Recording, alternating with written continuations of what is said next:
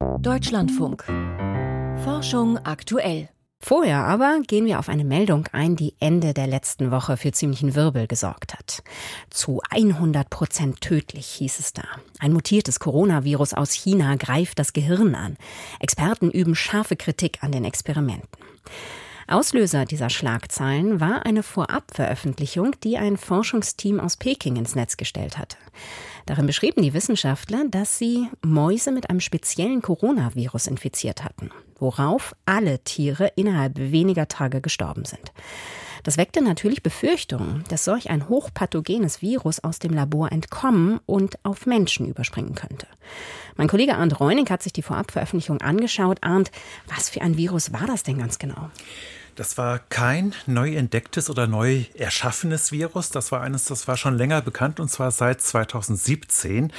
Damals hatte eine chinesische Zollbehörde eine Anti-Schmuggel-Operation durchgeführt und dabei Schuppentiere konfisziert. Also diese Tiere, die so einen Schuppenpanzer haben. Säugetiere, die werden illegal gehandelt wegen ihres Fleischs. Und bei einigen dieser Schuppentiere wurden dann Coronaviren gefunden. SARS-ähnliche, also ein potenzieller Pandemiekeim. Und damals hat eine Arbeitsgruppe dieses Genom entziffert, hat auch ein Virus isoliert und kultiviert und 2020 dann in der Fachzeitschrift Nature beschrieben. Und mit diesem Isolat von damals hat jetzt diese zweite Arbeitsgruppe aus Peking experimentiert. Aber bei diesen jüngsten Versuchen aus China sind ja nun alle infizierten Mäuse gestorben. Was, wie passt das zusammen? Naja, also das war damals ähm, einfach offenbar ein anderes Ergebnis. Damals sind die Tiere zwar infiziert worden. Bei diesem ersten Versuch. Bei dem, bei dem ersten Versuch sind Tiere infiziert worden.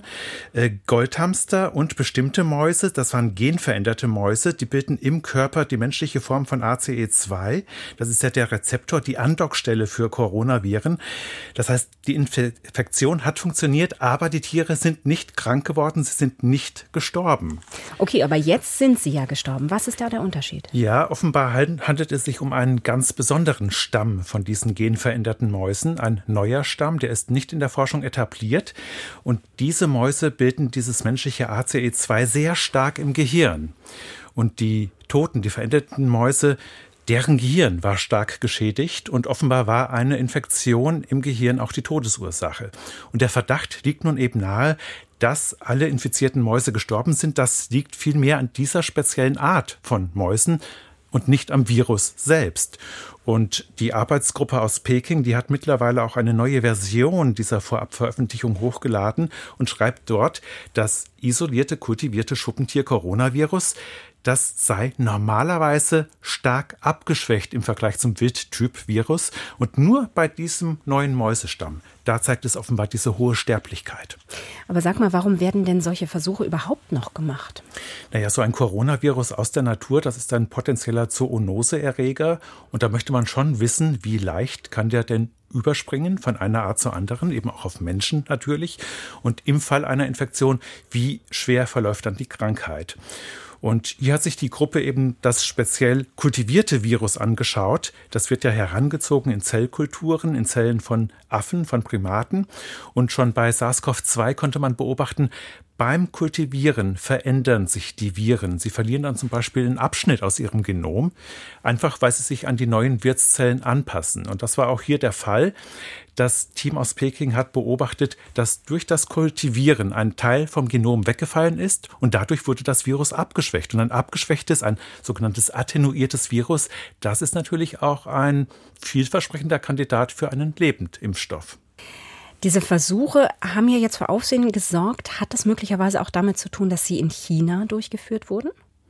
Naja, ich denke, das spielt ganz sicher auch eine gewisse Rolle. Es steht ja noch immer der Verdacht im Raum, dass SARS-CoV-2 aus einem Labor in Wuhan entkommen ist. Und bei dieser aktuellen Veröffentlichung oder Vorabveröffentlichung sollte man sagen, da wurde gar nicht angegeben, unter welchen Sicherheitsvorkehrungen denn die Experimente durchgeführt wurden. Das ist ein SARS-artiges Beta-Coronavirus. Dafür ist eigentlich vorgeschrieben, dass das im Labor der Sicherheitsstufe 3 durchgeführt werden muss. Das ist ein isolierter Raum, der kann nur über eine Schleuse betreten werden. Wer dort arbeitet, muss einen Schutzanzug tragen. Und all das, ob das stattgefunden hat, wissen wir einfach nicht. Und außerdem war an dieser Forschung auch ein Militär Militärkrankenhaus beteiligt und das war natürlich auch ein bisschen problematisch. Herzlichen Dank an Arndt Reuning über das offensichtlich doch nur für spezielle Mäuse tödliche Coronavirus.